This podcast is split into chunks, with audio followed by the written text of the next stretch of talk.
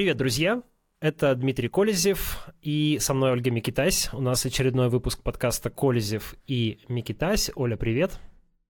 Привет, Дима. Привет всем нашим слушателям. Это наш первый выпуск в 2024 году. Поздравляю, мы дожили до этого момента. Да, точно. И год начался как-то дерьмово, если честно. Ну, в плане повестки, в плане событий, которые происходят, потому что, мне кажется, это уже какой, наверное, четвертый год подряд, да, с 2020-го, с пандемией, когда все ждут, что, может быть, э, весь этот ужас как-то уже закончится, и, и будет что-нибудь полегче, и каждый год какая-то новая фигня происходит. Uh, ну вот в 22 году казалось, что как-то все уже почти рассосалось, и жизнь возвращается более, более или менее на круги своя, ну бах, 24 февраля. Вот.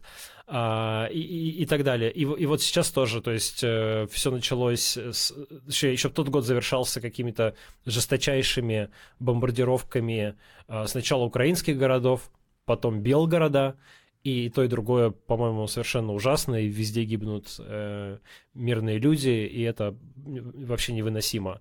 Uh, ну и, в общем, дальше как бы все продолжается все хуже и хуже. Какие-то новые истории про репрессии, э, новое обострение на Ближнем Востоке. Мы про это, наверное, сегодня немножко поговорим. Вот. Ну и а начать мы хотели с Олей с новости про э, замерзающую Россию. Это, кажется, главное, что происходит э, сейчас в, вот как бы не с точки зрения какой-то там типа большой политики, геополитики, каких-то супер больших новостей таких, которые на передовых э, страницах мировых газет находятся, да, а вот с точки зрения какой-то обычной житейской жизни людей, что происходит, блин, люди замерзают в России, в, во многих, во многих, во многих городах.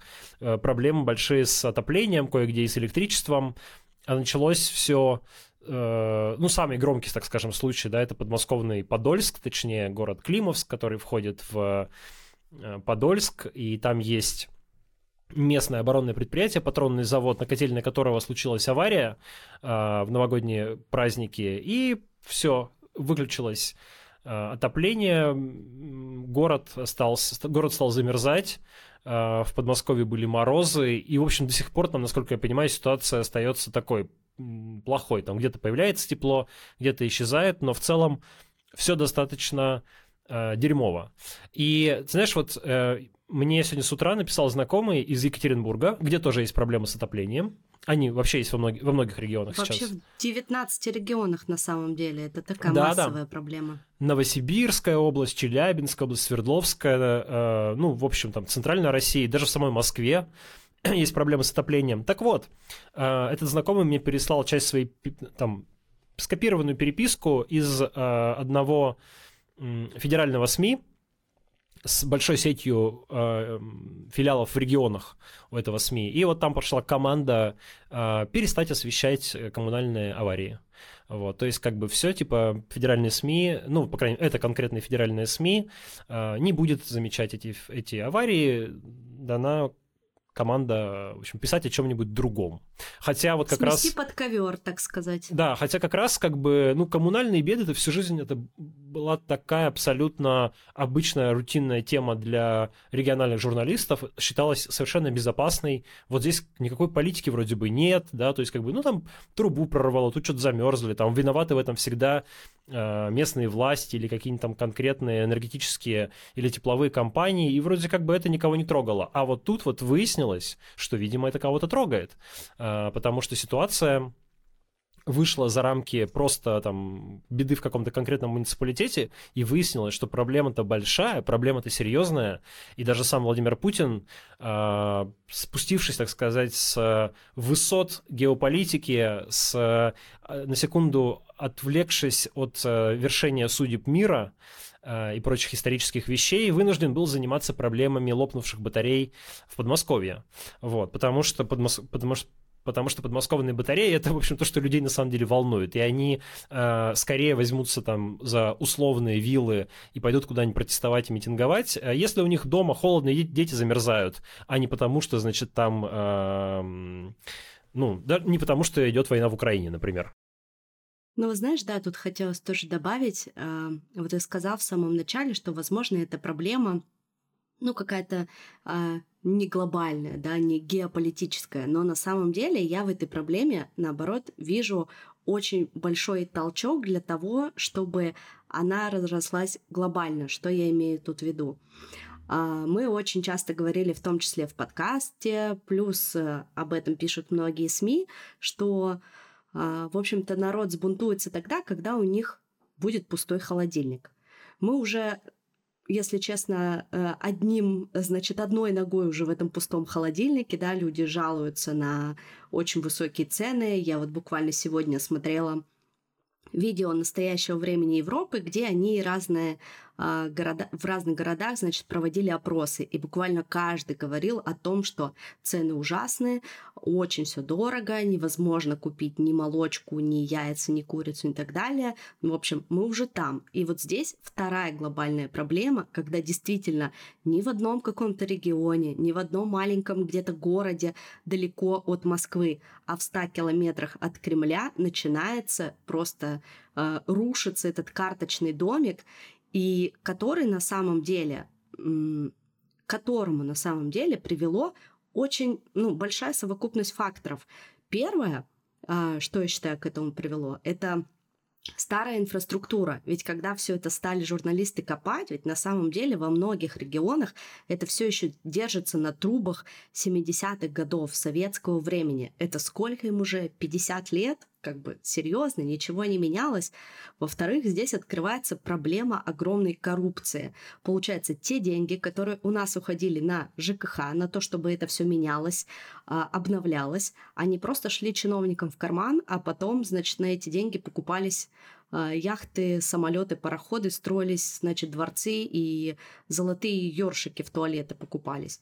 Это второе. А третье, но элементарно из-за того, что а, людей призывают на войну, да, преимущественно это, конечно же, мужчины, а, это те люди, которые в том числе работали в обслуживающем секторе, да, которые могли поддерживать эту инфраструктуру, их становится с каждым днем меньше. Они идут контрактиками, добровольцами, их мобилизуют.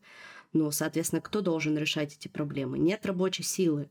И, в общем, вся эта совокупность факторов привела к этому. Кстати, я тут недавно еще где-то э, вчера в каком-то эфире, когда смотрела, по-моему, Майкла Наки, он большой сделал э, ролик по этому поводу, э, в комментариях писали, ну а что вы думаете, это не могут быть диверсии? Ведь не может же быть такого, что в 19 аж регионах почти в одно и то же время вся, значит, эта система порушилась. Я вот не верю в диверсии. А, в общем, все, что я думаю по этой ситуации, если вкратце я так описала, э, что, возможно, думаешь ты, может быть, тебе есть что добавить или опровергнуть то, что я сказала? Ну, нет, я думаю, что эти факторы, конечно, они влияют. Я думаю, что в каждой конкретной ситуации, понятно, там есть какая-то своя история, и по-хорошему, чтобы все это понять, нужно провести какое-то большое очень расследование, э, сопоставить данные по разным регионам и какую-то картину, да, понять, там, выявить те факторы, которые являются ключевыми. Ну, вероятно, например, когда у вас там старые сети, они были рассчитаны на определенное количество жителей, э, и вы не очень активно занимались их заменой, и там что-нибудь подворовывали иногда, а потом вы еще на эти сети поставили э, вместо там условно 50-тысячного района 300-тысячный район, да, потому что, ну, как Подмосковье застраивалось-то в последние годы, понятно же, то, э, конечно, могут эти сети не выдержать. Это, это первое. Uh, второе, есть э, проблема еще сокращения инвестиций в инфраструктуру ЖКХ, то, о чем говорят экономисты, вот как бы, как ни странно, да, там на какие-то вещи государство из года в год тратит больше, не только на безопасность и войну, но и там, ну, ну на какие-то... То есть есть там статьи расходов, даже, не знаю, какая-то социалка, которая все равно все, все время растет хотя бы вслед за инфляцией. А вот на инфраструктуру ЖКХ траты сокращались. Не очень понятно почему, как будто бы это какая-то вещь, которая не требует вложения, хотя она требует вложения, естественно, всегда.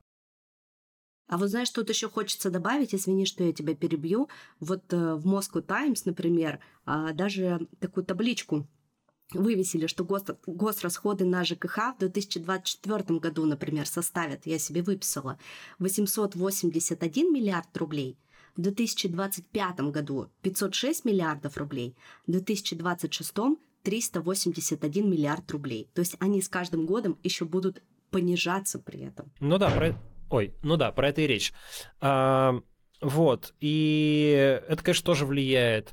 Ну, вот по этому Климовскому патронному заводу там там же вообще очень красивая картина получается. Я как раз с утра читал сегодня статью Ильи Шуманова из Transparency International uh, в The Insider, где он там ну, довольно подробно рассказывает про собственников этого предприятия, кто они такие. А там довольно мутная история. Эти собственники Uh, Что-то не... там какой-то охранник Путина, это вот эта история? Ну да, там не очень понятно, на самом деле, кто собственники, потому что закрытое акционерное общество, его Э, акционеры не раскрываются, в отличие от публичных акционерных обществ. Вот, но там примерно можно понять по людям в совете директоров, как бы, чьи интересы они представляют. И там такие фигурируют очень колоритные персонажи, то есть, э, ну, я вообще не знал про такого типа, но, но очень, интерес, э, очень интересно, есть такой Игорь Кушников, он одновременно полковник ФСБ, и главарь Гальяновской УПГ. Такой два в одном. ФСБшник-бандит. А, глава одной из самых жестоких группировок э, Москвы. Вот. И он как бы руководитель от этого патронного завода, патронного завода, оборонного предприятия, на минуточку, а, который там выполняет гособоронзаказ. И еще один...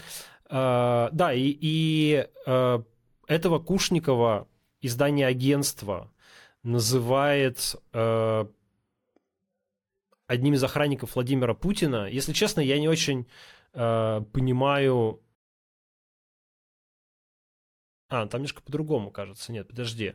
А, не, нет, там не так. А, там есть предыдущий, завет, предыдущий директор завода Игорь Рудыка, который был охранником Путина. А вот его сменил а, Игорь Кушников, который обвиняется в создании ОПГ и занимался, занимавшийся бандитизмом в Москве в 90-е. Вот так вот. Но этот Кушников при этом тоже ФСБшник. Вот, то есть, э, короче говоря, там удивительный коктейль персонажей. А, но... я, я тебе скажу, мне кажется, если любой завод в России взять, то там можно вот таких персонажей найти которым в 90-х вот так вот достались эти заводы. Ну, возможно, но а, при этом, насколько можно понимать, как бы эти собственники, у них не то чтобы хорошие отношения с а, какими-то друзьями Путина, потому что корпорация Ростех а, довольно долго пыталась этот завод как-то отжать, у них что-то там не получалось, там какой-то, видимо, конфликт э, есть. И вот сейчас, как раз пользуясь всей этой ситуацией, Путин сказал, что завод надо национализировать. То есть, хотя там был бывший охранник Путина, и хотя там какой-то бандит ФСБшник, но, в общем, не сказать, что это какие-то там, типа, лояльные, видимо, э, Кремлю и Ростеху люди, вот, это какие-то отбитые, там, в, в кавычках, э, предприниматели, которые, видимо, не очень-то контактировали с тем, с кем надо контактировать. Сейчас их по этому поводу э, можно прижать. Там, как известно, произвели арест, место и так далее. Но это на самом деле не важно. То есть э, там какие-то вот э, персонали этих людей. Важнее, мне кажется, просто сама система, да, когда у вас там э, заводами руководят, значит, бывшие ФСБшники, там этим самым Подольском руководит э, бывший сотрудник э, путинского бывший сотрудник путинской там, администрации или путинского э, управделами, по-моему. Вот, то есть, э, ну, как бы, в принципе, все менеджеры такие, кажется, появившиеся не по принципу там компетентности, эффективности или чего-то такого, а просто какие-то, не знаю, нужные люди, э, друзья кого надо, там, поработавшие в, в тех структурах, где надо было поработать, закончившие там какие-то, имеющие какой-то силовой бэкграунд и так далее. То есть, в общем, короче, там силовики... Довели ситуацию вот до такого. Теперь другие силовики пытаются с этим разбираться, пересажав э, этих силовиков. Вот. И, ну, кажется, что системно проблема это никак не решится. Плюс, конечно, приоритеты государственных расходов ну, э, вот Путин тут недавно был где-то на Дальнем Востоке, на Чукотке, по-моему, а, или на Камчатке, блин, я, сори, э, плохо подготовился к сегодняшнему выпуску и забыл, где он был. На Чукотке он да, был. Да, на Чукотке, да. Вот, а, вот, и он там, его спрашивали про детский садик, и он говорил, что, типа, ну вот, извините, денег в бюджете не хватает. Это как бы человек, который реально триллионы тратит на войну в данный момент, и денег не хватает на детские садики, и уж, конечно, не хватает на ЖКХ. А при всем этом, слушай, я бы совсем версию диверсии со счетов не списывал. А, mm. То есть, ну, надо, давайте посмотрим, может быть, э, что-то такое и появится, потому что, э, ну что, страна воюет, диверсии в ней э, происходят, мы это знаем, это довольно чувствительная сфера, э, и, и довольно хрупкая, да, то есть там, видимо, что-то сломать э, не так сложно. Вот. Но, правда, скорее всего, если бы это были диверсии, мы бы, конечно, бы уже об этом слышали от властей, уже были бы какие-нибудь там аресты, поимки, какие-нибудь видео. Если ничего не предъявлено, там ни одной фотографии, ни одного видео и ни одного арестованного, то, скорее всего, э, это все-таки само собой э, все ломается и А рушится. возможно, это еще впереди, потому что, ну, прошла так по некоторым, да, подсчетам а, неделя-полторы, поэтому, может быть, сейчас они в срочном порядке решают эти проблемы внутри, а потом уже будут э, искать, значит, причины и виноватых в Но кавычках. то, то, что кто-нибудь попытается э, повесить, значит, все эти проблемы на э, украинских диверсантов, а вслед за ними и на пятую колонну, и на агентов, и на еще кого-нибудь, это без У сомнения. нас с тобой. Да, это, Это все Колезев ими китаюсь. это, это без сомнения так случится.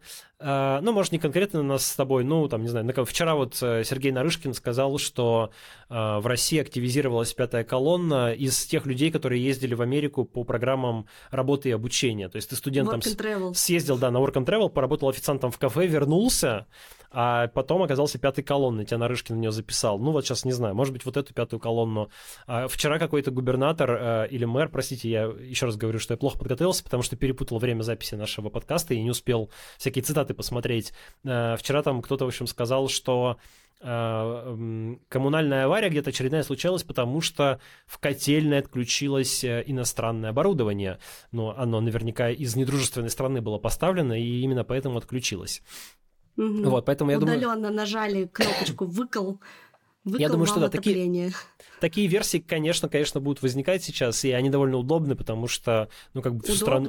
Да, на- накачали уже страну ам, такой антишпионской какой-то паранойей. Почему бы теперь э, на это не вешать э, все проблемы? Тем более, что всяким местным там руководителям, конечно, будет проще сказать, это диверсанты украинцы отключили ам, тепло, а не то, что мы там э, 10 лет воровали на, на ре- ремонте труб, и поэтому у нас что-то там протекло и сломалось. Но У вообще... меня сейчас любимая шутка на любую просто проблему, которая возникает, это все Байден виноват, понимаешь? Байден. Тепло Байден, да, отключил. Байден тепло отключил в Подмосковье. Но вот в Екатеринбурге тоже сегодня говорил со знакомым, там в некоторых домах э, что-то типа 6 градусов на Это кошмар, Да, просто. абсолютно кошмар. Вот. И, ну, то есть жить нельзя. Понятно, что это непригодное для жилья помещение. Но ты знаешь, мне при этом как бы не хочется э, иронизировать на этой теме. Вообще не И, хочется, э, вообще не Да, хочется. и, конечно, это очень грустно все и ужасно, но мне вспоминается прошлый год, когда весь мир собирал на генераторы для Украины, а наши Z-пропагандисты говорили, ха-ха-ха, мы долбим вашу энергостру- энергоструктуру, вы там все сейчас замерзнете, и в Европе вы своей без нашего газа замерзнете. Ну вот, смотрите, прошел год, Украина не замерзла, держится, стоит, Европа не замерзла, в Португалии Дима не замерз, я в Грузии не замерзла, но в 100 километрах от Москвы люди замерзли. А как так? А что случилось? Ну, не, в Португалии, кстати, тоже замерзли. Сейчас, сейчас как раз э, какая-то аномально холодная погода. Где-то там на севере Португалии даже отрицательные температуры, и это тут главная новость во всех СМИ, потому что, ну, просто, не знаю, для Португалии это как-то невыносимо холодно. Ну, в- в- вот в месте, где я сейчас нахожусь, тут не очень холодно, сейчас 7 градусов. Вот, то есть не отрицательная все-таки температура, но все португальцы, которых я встречаю, с которыми я общаюсь, то есть они просто в ужасе от того, что бывает настолько холодно. Отопления в домах-то, естественно, нет нигде. Ну, центрального имеется в виду отопления, никакого. В этом плане хорошо португальцам, тут, э, ну, нечему ломаться. Не- вот нечему про рваться. это тоже хотелось спросить, да, и про свой кейс тоже рассказать немножко. Но в Грузии же также, насколько я знаю, да, там никакого центрального отопления нет. А, у нас нет центрального отопления, старые дома отапливаются, соответственно, печками, обогревателями, электрообогревателями, а вот мы живем в новом доме, в новом районе, и у нас здесь все на газу. То есть у нас есть большой газовый котел, от которого мы, значит, кормимся, моемся и отапливаем квартиру. И вот я буквально сегодня перед нашей записью проверила, сколько мы платим за тепло. То есть, смотри, газ у нас, значит, топит квартиру, а, мы моемся под горячей водой и, получается, готовим тоже на газу. У нас в месяц получается 130 лари, вот когда холодно. Это вот начиная декабрь, мы примерно включаем вот в, конце, в ноябре плюс-минус, ноябрь, декабрь, январь, февраль. Это холодные месяцы, где от 2 до 10 градусов тепла в среднем. Ну, то есть отопление дома нужно. Мы платим 130 лари, это примерно в рублях сейчас 4,5 тысячи. Летом, соответственно, мы за газ платим 30 лари, потому что у нас только горячая вода от газа и плита. Это примерно 1000 рублей. Отдельно мы платим за воду 1000 рублей. Я тут буквально неделю назад оплатила квартиру коммуна... коммунальные платежи в Екатеринбурге. Uh, у нас там 40 квадратных метров в хрущевке, uh, в кирпичной, значит, с большими вот этими батареями, которые обычно по весне топят улицу у нас, а не квартиру. И вот сейчас зимой тепло, вода, газ, uh, вывоз мусора, какой-то просто космические какие-то деньги, плюс капитальный ремонт, который, кстати, ни разу не проводился вообще на моем веку, а, я заплатила 6 тысяч рублей за вот это вот все. Ну, то есть плюс-минус примерно одинаковые цифры, но при этом мы не подвержены тому, что у нас э, может какая-то труба остаться, о, сломаться, и мы можем остаться без всего. Но при этом, конечно, я скажу, что мы не топим на полную, не включаем газ, мы примерно выставляем его на 45-47 градусов, а при этом в квартире у нас, ну, прохладно. То есть я хожу в такой в теплой кофте, а, в носках, в тапочках, мне комфортно. Но я люблю прохладу. Я не люблю вот эту жару, когда ты просто изнываешь, спать не можешь, есть не можешь, по тебе пот течет. Я вот не скучаю по тем временам, если честно. Но при этом ну вот, считай, Грузия покупает газ э, в России, здесь российский газ, а, и я не так давно познакомилась с ребятами из Владивостока здесь, и я узнала, что у них нету газа, а я не знала. Вот для меня это был прям что? Он говорит, да, мы сюда приехали, увидели в квартире газовую плиту и испугались, а потом нам показали этот газовый котел, который нам нужно переключать. У нас там вообще случилась паника, потому что э, мы в глаза газ никогда не видели. И такой, в своей же стране не видели газ. И потом, когда я начала с другими людьми разговаривать, оказывается, за Уралом газ вообще заканчивается, а у кого-то и в Ленинградской области газа нет. Ну, то есть... Ну, да, то, что страна как бы не газифицирована, это ну, не вся, то есть газифицирована, это известно, но, если честно, я не знал, что а во Владивостоке, типа, вообще нет газа, нигде в городе? Или просто в каких-то районах нет? Ну, я так поняла, что нет вообще.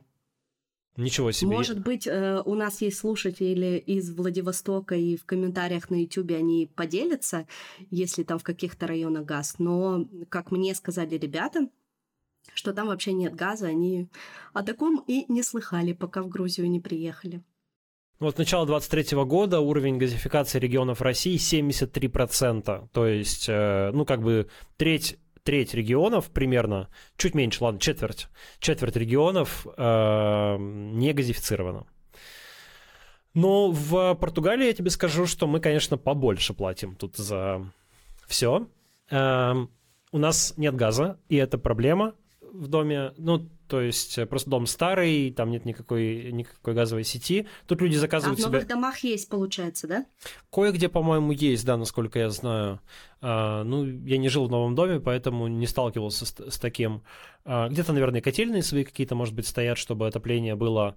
Вот. Но мы живем в старом, простом доме, у нас ни хрена нет. Мы включаем электричество, ну, в смысле, электрический обогреватель, плюс у нас работает и сушитель. А, плюс мы бесконечно там что-то стираем, моем э, и так далее, плюс ребенок, ну, как бы, короче, ну, вода греется вся тоже электричеством, потому что горячей воды в доме нет, это тоже здесь как бы норма жизни, э, нет горячего водоснабжения. Но мы так тысяч, э, не знаю, в рублях, наверное, тысяч, э, больше 20 заплатили за последний месяц.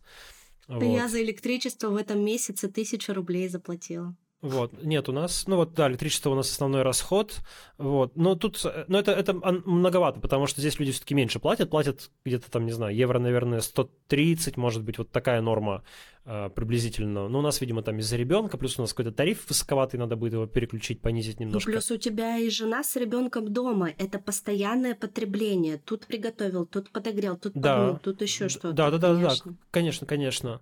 Если вот. ты уходишь с утра на работу, вечером приходишь, компьютер включаешь, кино посмотреть, чайник включил, что-то раз в неделю там постирал, расходы, конечно, меньше. Нет, да, у нас там духовка, зависит. у нас электрическая плита, конечно, которая тоже много потребляет.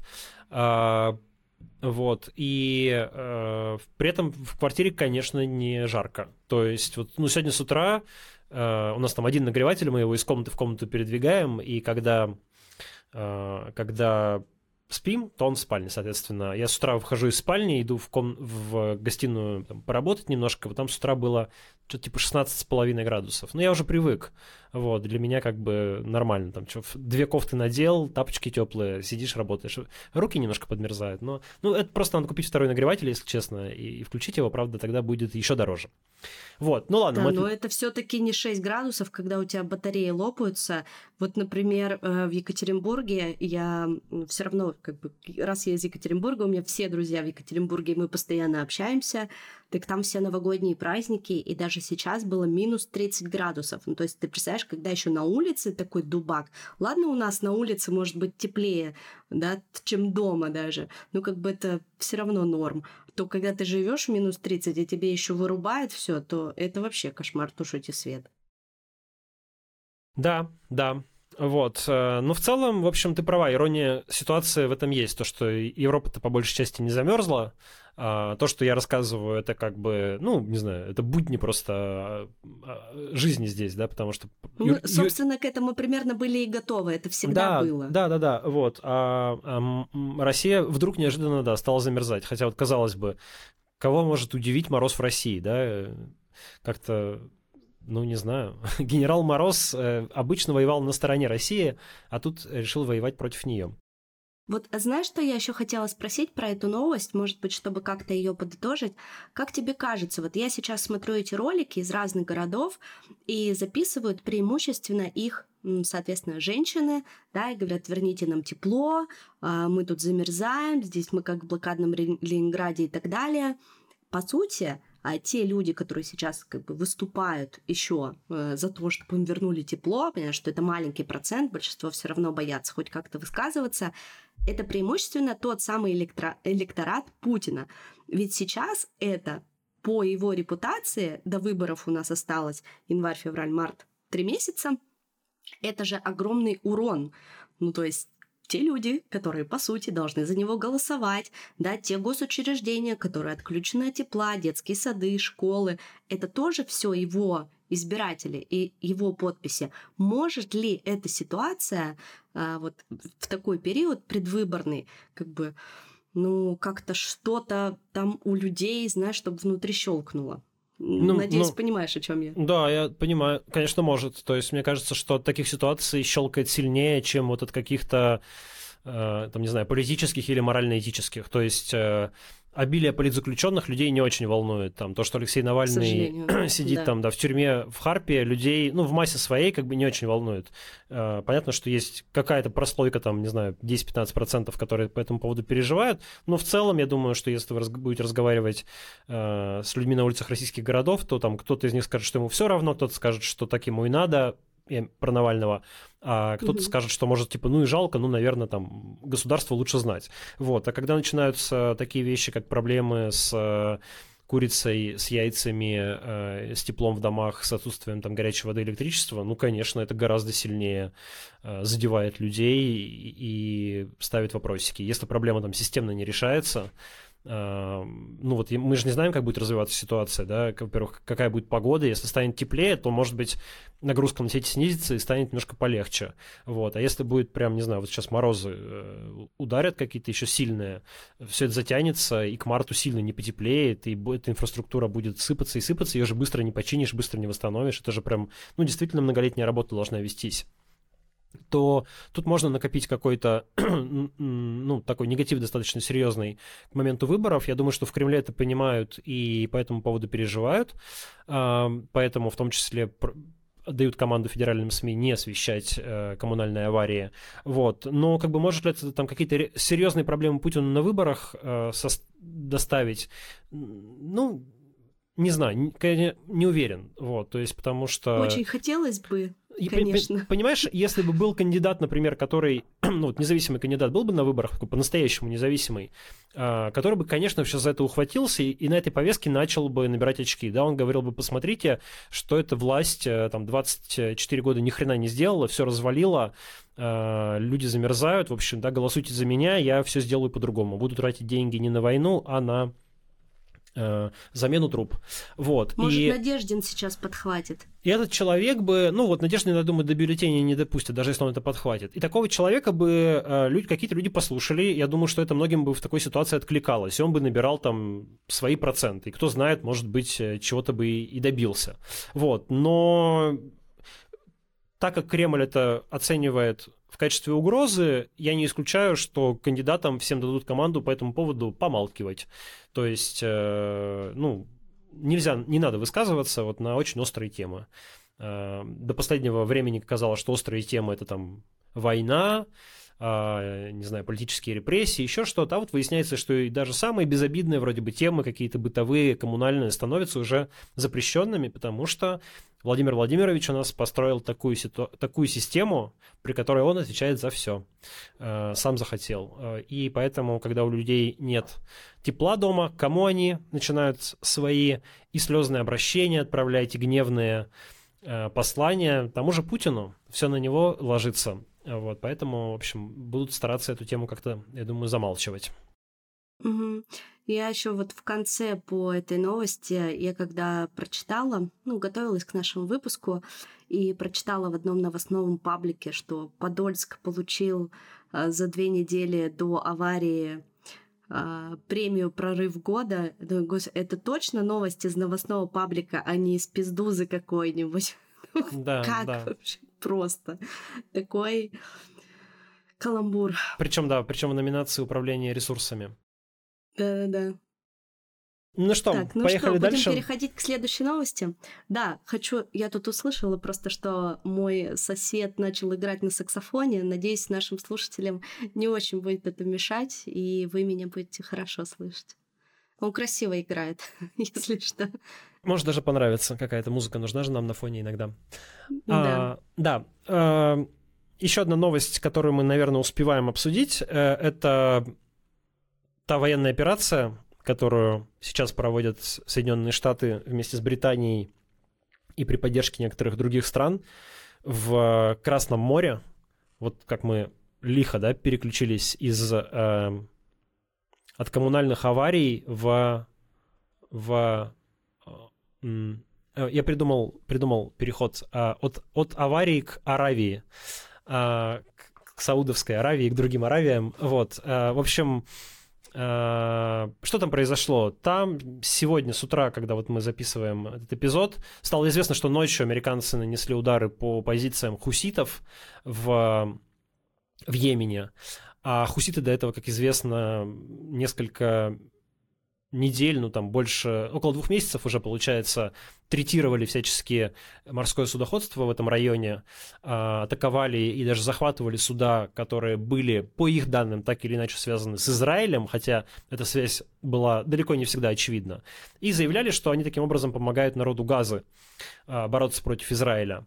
А, но это ударило, конечно, не только по Израилю, а по всему миру, в общем-то, и по главным бенефициарам глобальной торговли, по тем же Соединенным Штатам, в первую очередь по европейским странам, потому что это очень важный очень важное направление э, морской торговли. Вообще, для понимания, 90%, ну, от 80 до 90% товаров в мире, они передвигаются по воде, морем. То есть э, все, что вас окружает, э, 9 из 10 вещей, они к вам прибыли э, морем. Вот, скорее по всего. Морю. Да, по морю, Морями, скорее, скорее всего. Ну, для России, для России это немножко, может быть, э, другие, другие цифры, потому что Э, сухопутная страна в целом, да, там из того же Китая много идет по земле, вот, там, наверное, может быть другое соотношение, конечно, вот, но в целом в мире такая пропорция, как считается, и примерно 10% или от 10 до 15% от всего трафика э, товаров в мире идет вот именно через этот, э, через этот перешеек, через Красное море, и потом через Суэцкий канал. И вот как бы как раз на входе в Красное море там такой есть узкий пролив, 27 километров шириной в самом узком месте. Он называется еще, его называют поэти, поэтично «Ворота слез». Вот. И в этом проливе как раз на один берег это страна Йемен, где с а, примерно 2014 года а, значительную часть территории контролирует группировка хуситов, а, и она это такая группировка, которая поддерживается Ираном, так же, как и Хамас в Израиле, в Газе, простите, в Палестине. И, ну, в общем, эта группировка много лет ведет войну с, во-первых, с другими группировками, которые существуют в Йемене, а во-вторых, с соседней Саудовской Аравией. Потому что, ну, вообще можно сказать, что в Йемене как бы идет прокси-война между Саудовской Аравией и Ираном, потому что Саудовская Аравия там поддерживает, ну, типа, законное легитимное правительство, которое находится в изгнании в Саудовской Аравии, а Иран поддерживает вот как раз хуситов. А хуситы в основном мусульмане-шииты, как и иранцы, а Саудовская Аравия сунниты, тут есть как бы еще такой религиозный аспект, вот, но в принципе это такое политическое противостояние двух государств, напрямую они не воюют, но вот в Йемене происходит между ними столкновение. Саудовская Аравия очень богатая, но воевала она там крайне неудачно, э, ну, точнее, не очень удачно, так скажем. Не удалось ей никак этих хуситов э, победить, наоборот, э, они укреплялись, всяко расширялись, захватили столицу страны и контролируют сейчас примерно треть территории, но там живет около 70% всего населения Йемена. Вот. И, в принципе, можно сказать, что ну, это хоть какая-то власть, на самом деле, в Йемене, потому что, я не знаю, как сейчас, но вот судя по репортажам там 2015-2017 года, в других регионах было еще хуже, чем э, в тех, где э, хуситы контролировали власть. И они, ну, у них там, естественно, слоган «Смерть Америки, а, смерть Израилю, там, смерть евреям, а, Аллах Акбар и все прочее, прям такой официальный лозунг. Вот. Но при этом они такие не сказать, что прямо какие-то от, отбитые религиозные фанатики, вот прямо mm. супер фанатики. Несмотря на свои лозунги. Ты знаешь, лозунг у них, я вчера читал как раз просто про историю хуситов, лозунг у них появился немножко в формате троллинга, как, как бы как странно mm. это ни звучало. Там в какой-то момент э, власти э, Йемена, там был такой президент Салих, очень долго на, на троне, ну не на троне, на, в кресле президента, с 79 года до 2014, по-моему, он возглавлял страну. И он, в принципе, сотрудничал с Соединенными Штатами, даже поддержал э, вторжение в США в Ирак в 2003 году. Это очень не нравилось э, в целом арабскому миру, и хуситы его в том числе за это критиковали. Вот. И э, и выступая против вот такой вот как бы проамериканской позиции правительства Йемена, они стали использовать этот, сло, этот лозунг э, «смерть», ну такой иранский как бы лозунг «смерть Америки, смерть Израилю», и администрация Йемена стала его запрещать, объявила там его экстремистским, стала за него наказывать. А они стали как бы на зло этот лозунг все активнее и активнее использовать, и он стал таким mm-hmm. своего рода как бы, ну, типа маркером оппозиции, что ли, ну, знаешь, как партия жуликов и воров примерно. Вот, как бы очень, э, очень условно Э, можно ну, то есть он стал типа каким-то модным, актуальным, его там люди подхватили, он стал популярным, вот они его используют, для нас он звучит, конечно, как какая-то э, агрессивная средневековая дичь, вот, а в, а в йеменском обществе это типа такой э, оппозиционный лозунг, и э, в общем-то, вот это э, хуситы, их движение, партия их неправильно называть, это движение все-таки, э, они приходили к власти ну, точнее, они стремились к власти, они там выборов не выигрывали, э, в отличие от Хамаса в Газе, но они э, шли к власти и набирали популярность, э, в том числе на идеях борьбы с коррупцией, борьбы за спр- социальную справедливость. Э, там есть, конечно, религиозный элемент, э, у них там есть свои идеи по поводу толкования Корана, еще чего-то, но они как бы такие, их, э, как бы скажем, религиозные, там, по крайней мере, насколько я понял из прочитанного, где-то, э, ну, наверное, на втором месте все-таки после национального, там, социального и политического.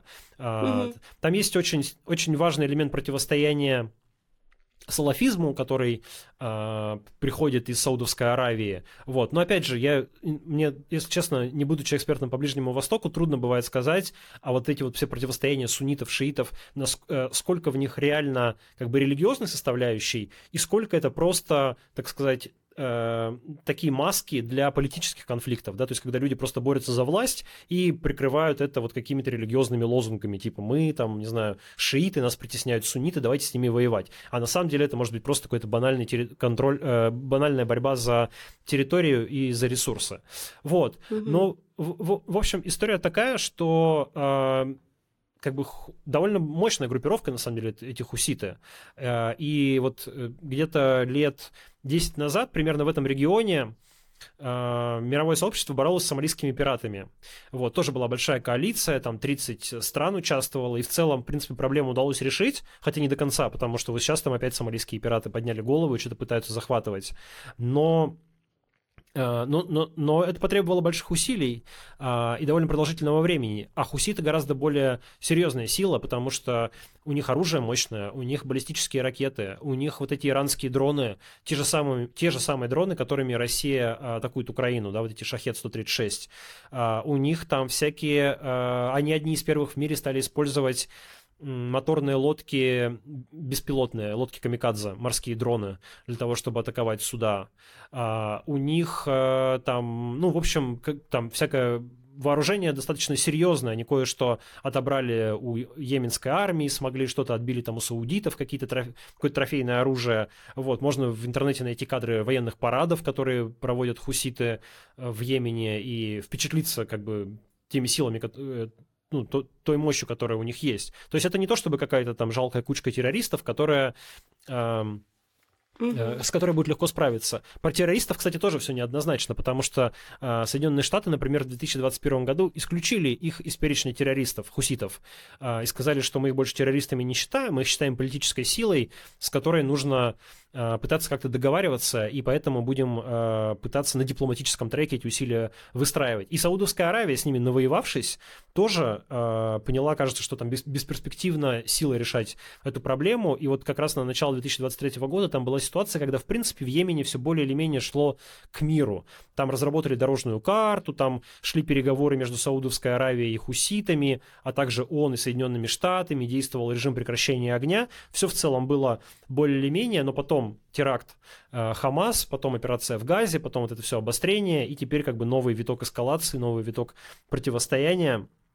Ну, кажется, все это будет повторяться до тех пор, пока как-то э, системно не решится проблема с, с Ираном, наверное. То есть либо с ним удастся договориться о чем-то и как-то э, все эти вопросы закрыть, либо будет какая-то большая война, и э, иранский режим будут пытаться уничтожить. Ну, такое ощущение, что с Ираном невозможно договориться. Ну, вот так вот, если посмотреть со стороны. То, что ты рассказал, безумно интересно, потому что мне, к моему стыду, признаюсь, э, вообще конфли... про конфликт на Ближнем Востоке ничего не понятно. От слова совсем я не понимаю, что там происходит.